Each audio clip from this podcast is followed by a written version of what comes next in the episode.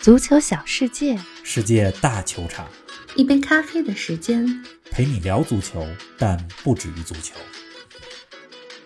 加图索执教瓦伦西亚，一边是内忧外患的西甲老牌劲旅，一边是执教生涯充满争议的加图索，这个组合能成功吗？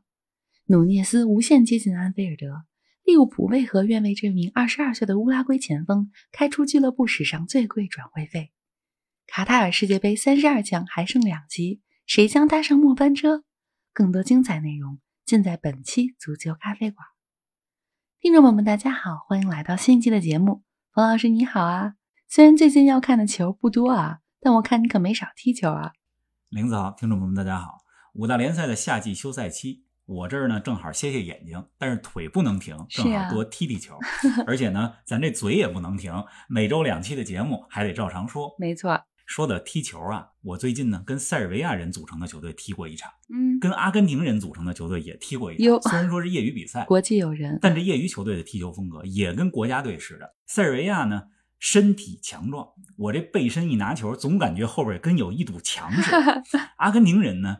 脚下非常细腻，带球呢就跟踩着风火轮似的，根本追不上。在我眼里，他们每个人都是梅西。总之呢，最近踢球踢得挺爽。是啊，哎，那你们这球队是赢了还是输了吗？业余足球重在参与，足球无国界，友谊第一，比赛第二。说的是，对吧？咱就别说这比分了，聊点别的。要不聊聊你最近喝什么咖啡呢？我看北京啊，接下来这一周啊，气温挺高的，你这估计得喝点冰咖吧。北京本来是热，结果这两天呢开始下雨了。昨天还下了冰雹呢，都有鸡蛋那么大。好多人的车后玻璃据说都被砸碎了，可够危险的。说回咖啡啊，最近还真没喝之前一直喜欢的黄色潜水艇，最近迷上了玫瑰谷，哥伦比亚的一个豆子，不管是冰冲还是热冲都非常喜欢。黄色潜水艇有对位的球队了，咱们看看将来有没有一支球队叫玫瑰谷。好啊。说到这喝咖啡啊，前两天我自己端着一杯咖啡。就坐在沙发上想，上期咱们说琼阿梅尼无限接近皇马，是啊，周四录的节目，但周六还没官宣。我这心想啊，会不会又煮熟的鸭子飞了？飞了不要紧，别把咱这节目给坑了呀。结果啊，北京时间周六晚上官宣了。咱们上期留言里边，我看有一位老听友赫尔徐，他就说，他说相信皇马的眼光，老带新，气氛也好，有利于成长，看好这笔交易。反正这交易完成了，就看小琼同学和皇马是不是能让这笔投资成功变现。是的，哎，冯老师啊，皇马这是消费成功了，接下来要消费的就是利物浦了。据说努涅斯已经无限接近成为利物浦队史最贵引援了。今天咱还不说说利物浦和努涅斯？这事儿啊，咱们一会儿会提几句，但就今儿不专题说了。主要呢，没官宣的事儿都有点提心吊胆。也是。今天啊，我想说说谁呢？加图索啊。大家呢，可能最近光忙着关注琼阿梅尼、努涅斯、欧国联、中超这些话题了，但不知道大家是否注意到啊？六月九号这一天，就是前几天，瓦伦西亚宣布了他们的新任主教练是谁呢？就是球员时期无比辉煌的米兰名宿，退役之后执教生涯争议不断的加图索。这话题啊。我觉得值得说说，为什么呢？为什么呢？首先啊，瓦伦西亚是一家大俱乐部，是论球迷数量、俱乐部规模，西甲绝对是排名前五，比黄色潜水艇规模要大得多。而且不少八零后、九零后的看球记忆里边，总有一些跟瓦伦西亚有关的故事。就像咱们前几期说沙尔克，对吧？说每个球迷的看球记忆多多少少都和沙尔克有点关系。嗯。瓦伦西亚呢也是这样。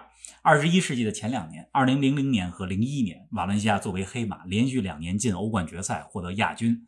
那支蝙蝠军团里边，对吧？有着好多才华横溢的球员，门迭塔、卡尼萨雷斯、基里冈萨雷斯，还先后有小虫洛佩斯、小丑埃马尔，让人印象非常深刻。是，但是最近几年呢，瓦伦西亚比较混乱，成绩呢比较堪忧，连续三年西甲排名第九、第十三、第九。而且球迷和俱乐部高层之间矛盾非常严重，不信任老板皮特林。皮特林呢是新加坡的富商，二零一四年收购了球队，这是咱们今天要说瓦伦西亚的第一个原因。是，还有呢？还有呢，就是这个瓦伦西亚混乱当中，最近又出乱子，就是他们把上赛季带球队进入西班牙国王杯决赛的主教练博尔达拉斯给炒了。这博尔德拉斯下课了，就请来了加图索。加图索大家都知道是个非常有能力，但是很有个性的教练。对呀，上一份工作呢是在那不勒斯，二零二一年离职的，本来要去佛罗伦萨，去年夏天，结果二十三天就跟俱乐部意见不合，闹翻了，不到一个月就离职了。太快了。去年夏天，热刺也想引进加图索，但考虑到他在球场内外一系列有争议性的言行，最后没要加图索。所以呢，加图索同学在家待业待了一年。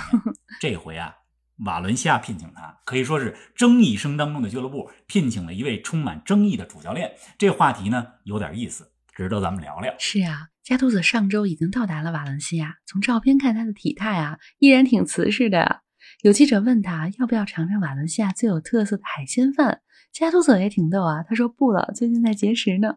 哎，你还甭说啊，瓦伦西亚这西班牙海鲜饭真是地道。那肯定的。我虽然没去过瓦伦西亚，但前几年我有个西班牙朋友在北京工作，他就是瓦伦西亚那片儿来的。嗯，每次呢去他们家都是自己做海鲜饭，而且那饭呢带着点锅巴那劲儿，特别地道，太香了。加图索特别喜欢美食，你看呢，在。家乡意大利有意大利美食，这次呢又来到了盛产美食的瓦伦西亚，估计呢不是很利于减肥，有点困难。咱们呢还说回到足球啊，先给大家讲讲瓦伦西亚现在怎么个混乱状态。好啊，瓦伦西亚呢特别像前几年意甲的佛罗伦萨、德甲的柏林赫塔、英超的埃弗顿，就是呢论纸面实力、球员能力都不错，嗯，俱乐部呢也是资产相对不错的大俱乐部，但由于经营不善，把自己逐渐带入了困境。嗯，刚才咱们说了。瓦伦西亚现在最大的问题就是球迷和俱乐部之间，尤其是跟俱乐部高层之间关系破裂。五月份西甲最后一轮，瓦伦西亚应该是打塞尔塔那一场球，主场的球迷不进场，在场外几万人在那儿抗议，里边踢着比赛，外边几万人在那儿聚众抗议，网上都有录像，那场面非常的壮观。自从皮特林二零一四年成为球队老板之后，做出了一系列不太尊重足球规律。而且伤害球迷感情的决定，哎，这与球迷之间的关系呢，就一步一步就恶化了。是啊，就拿换教练这事儿来说，八年里边换了十个教练，比如二零一八年马塞利诺，人家带球队带的挺好，拿了国王杯的冠军，国王杯决赛还赢了巴萨，但没过几个月就被解雇了，这够折腾的。这样例子还有很多。嗯，这球迷呢不信任俱乐部，不是一年两年的事儿了。但今年夏天啊，对于瓦伦西亚来讲，怎么呢？尤其危险，尤其困难，因为这俱乐部呢还有一亿欧元的债务，同时啊，球队当中的几个明星球员下赛季能不能留队，现在都还没信儿呢，各种不确定。瓦伦西亚三大明星球员加亚、索莱尔和格德斯，最近欧国联的比赛大家可能也看了，前锋格德斯在葡萄牙国家队表现的不错，加亚呢是队长，索莱尔呢是现役西班牙国脚，几个小时之前结束的西班牙欧国联的比赛，索莱尔还进球了。对吧？这三个明星球员当中，索莱尔和加亚都是明年夏天二零二三合同到期。瓦伦西亚今年夏天急需卖掉他们当中的至少一个人，变现缓解财务危机。所以这几个人有几个能下赛季还在球队里？这还话难说。是的。所以这么一分析呢，瓦伦西亚现在是内忧外患。加图索可以说是在球队比较动荡的时候来到了瓦伦西亚。哎，咱们再来说说加图索的执教生涯啊。虽然只有四十四岁，但加图索已经执教过七支不同的球队了。球迷最熟悉的呢，是他在 AC 米兰和那不勒斯的执教经历。那在你心中，加图索是一位好教练吗？我觉得呢，加图索是一个非常会激发球员斗志的教练。他说话呢非常接地气儿，很有煽动力。而且呢，不少他执教过的球员都是看着他踢球长大的，所以加图索在球员心目当中呢很有威信，很有榜样的力量。虽然我没有现场见过加图索带队训练，但我能想象到他是一个特别接地气儿、特别像带头大哥的那么一个形象。我记得去年读皮尔洛的自传，皮尔洛呢讲过一个段子，他说加图索呢这个当球员的时候跟别人打赌，人家说呢你要敢把这活的蜗牛给吃了，我就给你多少多少钱。结果这加图索真的就把训练场边捉来的蜗牛给吃了，就是这么个人。哎，这听起来是他的优势啊，那他的短板呢？短板呢？咱们说他和球员之间的关系，对吧？这是向下管理做的不错，嗯，但是向上管理一直以来就比较堪忧。你看他执教过的球队，似乎都跟球队高层之间发生过矛盾。真是，虽然这矛盾啊，一个巴掌拍不响，有的时候也也有俱乐部高层的问题。比如在瑞士西庸，在希腊的球队克里特，这都是他执教初期时候执教过的球队啊，这俱乐部都有问题。但是你说这执教了将近十年，去哪儿哪儿都有矛盾，这说明呢，加图索是不太善于向上管理的。是的，没错。最搞笑呢，就是去年夏天，刚才咱们说本来要去佛罗伦萨，五月二十五号官宣，七月一号上岗，但还没上岗，就因为跟俱乐部引援思路不一致，协商解约。而且加图索啊这些年来没少说引起争议的话，比如呢，对于女性的评价呀，同性婚姻的评价呀，嗯，这个还有各种各样的评价就特别多。为了营造清朗的网络环境，咱们这儿就不说具体内容了，大 家可以自己去看一看。反正这就是这么个言论。对，你看去年对吧？传闻他要去热刺，但是热刺球迷一听说加杜索要来就不干。嗯社交媒体上呢发的内容都带着一个标签儿，什么标签儿呢？就是 “No to Gattuso”，就是不要加图索坚。决的不要。今年要来瓦伦西亚，嗯，不少瓦伦西亚球迷也来这一套，也来 No to Gattuso。对，总之呢，这个江山易改，本性难移。嗯你想让加图索性格方面有什么变化，太难了。但如果呢，他能把这球队成绩带好，成绩好了，能掩盖一些问题。确实。您正在收听的是《足球咖啡馆》，一杯咖啡的时间陪你聊足球，但不止于足球。欢迎您在各大音频平台关注我们的节目，同时关注我们的足球评论公众号“足球咖啡馆播客 ”（Football Cafe） 和我们的微博“足球咖啡馆”，让我们一起聊球、看球、追球。方老师啊，瓦伦西亚现在内忧外患，加图索又这么有个性，这对双方的挑战都有点大呀。你看好加图索在瓦伦西亚的未来吗？这负负得正嘛，对吧？瓦伦西亚高层和加图索个性双方都有短板，但也许组合到一块儿就合作的很好呢。说不定。我呢还是看好加图索。说说，为什么这么说呢？有这么几个理由，咱们来说说。瓦伦西亚前几个赛季连续三年都是中游，嗯，这两年的积分离降级区的距离比欧冠区距离还近。对于这么一个有规模的俱乐部来说，已经接近谷底了。所以球迷们呢，对于下赛季的预期比较低。是加图索在战绩方面呢，也没有特别巨大的压力。瓦伦西亚下赛季首要目标就是重返欧洲赛场。你从加图索在米兰和那不勒斯的执教经历来看，都是第五到第七这么一个水平。就是说呢，欧冠有困难，但欧联杯差不多。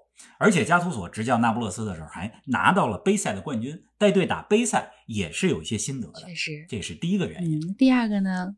第二呢，就是这个瓦伦西亚阵容底子还不错。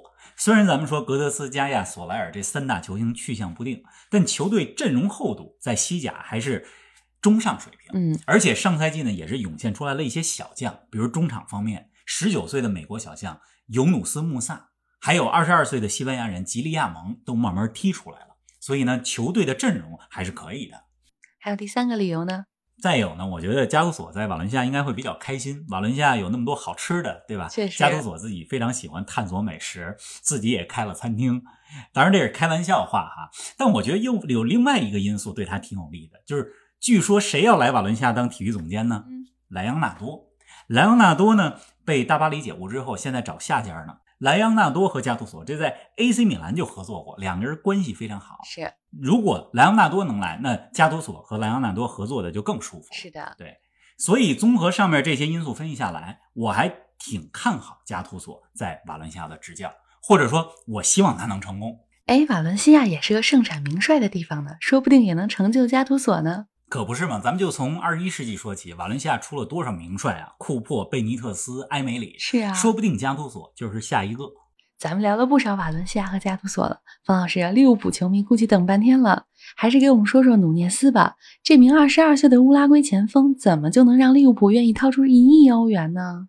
呃，必须得说说努涅斯，是吧？那咱们就说说，嗯，让利物浦掏一个亿不是很容易，他们不是那种跟风花巨资的俱乐部。对呀、你看利物浦二零一八年买范戴克，那是刚需，换算成欧元花了八千四百万欧元。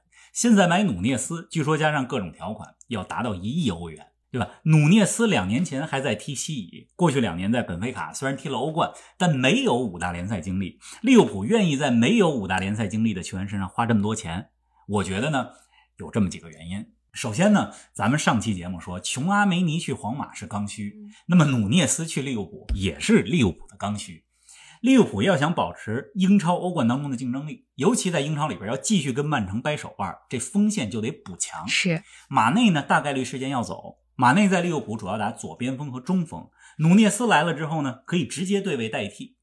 他在本菲卡在欧冠当中表现，大家也看到了，是中锋选手，但经常在左路活动。来了利物浦之后，利物浦三前锋左边是迪亚斯，右边是萨拉赫，努涅斯的位置就是中锋位置。那还有什么原因呢？还有呢，就是如果努涅斯适应的好，对利物浦锋线也是个升级。利物浦这支球队呢，要想再提高一个档次，就现在档次已经很高了，要想再提升，那就得丰富自己的打法。嗯，过去几年利物浦是没有正印中锋的，努涅斯来了，这个阿诺德和罗伯逊左右边路的传中更能制造杀伤力。再有啊，就是努涅斯人家也是一个好球员，二十二岁很年轻，啊相对呢也还是一张白纸。克洛普可以按照利物浦的战术需求来培养他。努涅斯在欧冠当中进过利物浦两个球吧？咱们之前说过，直接交锋当中你征服过我的，我就对你多了一层敬佩，特别想要把你给买过来。你看这利物浦呢，虽然没拿欧冠，但是上赛季欧冠对阵波尔图和本菲卡，踢完了球，从波尔图买来了迪亚斯，这又要从本菲卡买来努涅斯，也是有收获的。也是。总之，这是刚需，一亿呢是跟着市场供需关系来的。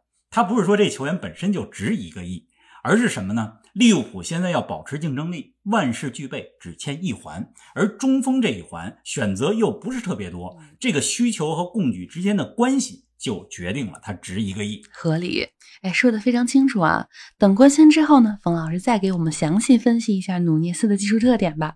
咱们再来关注关注接下来几天的比赛。未来四十八小时，卡塔尔世界杯三十二强当中的最后两席就将出炉：澳大利亚对阵秘鲁，哥斯达黎加对阵新西兰。冯老师，你看好谁呢？澳大利亚打秘鲁啊，之前咱们说国足的时候说过哈，澳大利亚实力大不如前。前几天呢，他们跟阿联酋的比赛我也看了，双方半斤八两，所以这场比赛呢，我更看好秘鲁。嗯，那哥斯达黎加和新西兰这两个队，一个世界排名三十一，一个排名一百零一，这纸面实力哥斯达黎加高出人家八十位，是肯定更看好哥斯达黎加。但是咱们别忘了，新西兰有一个中锋纽卡中锋克里斯伍德，这是他们的重要武器。如果高举高打，说不定新西兰能有机会。北京时间的周三凌晨啊，卡塔尔世界杯这三十二强就都齐了，距离世界杯还有五个多月，时间越近也就更加期待。没错。好了，咱们今儿这节目呢就说到这儿，希望大家呢一周愉快。另外跟大家说一声呢，就是我们的播客节目从上期开始也出视频版本了，是的，欢迎大家到微博、到 B 站“足球咖啡馆”的号上去看一看，可以边看着来边听节目。没错。好吧，今天就到这儿，咱们周四早上见。咱们周四不见不散。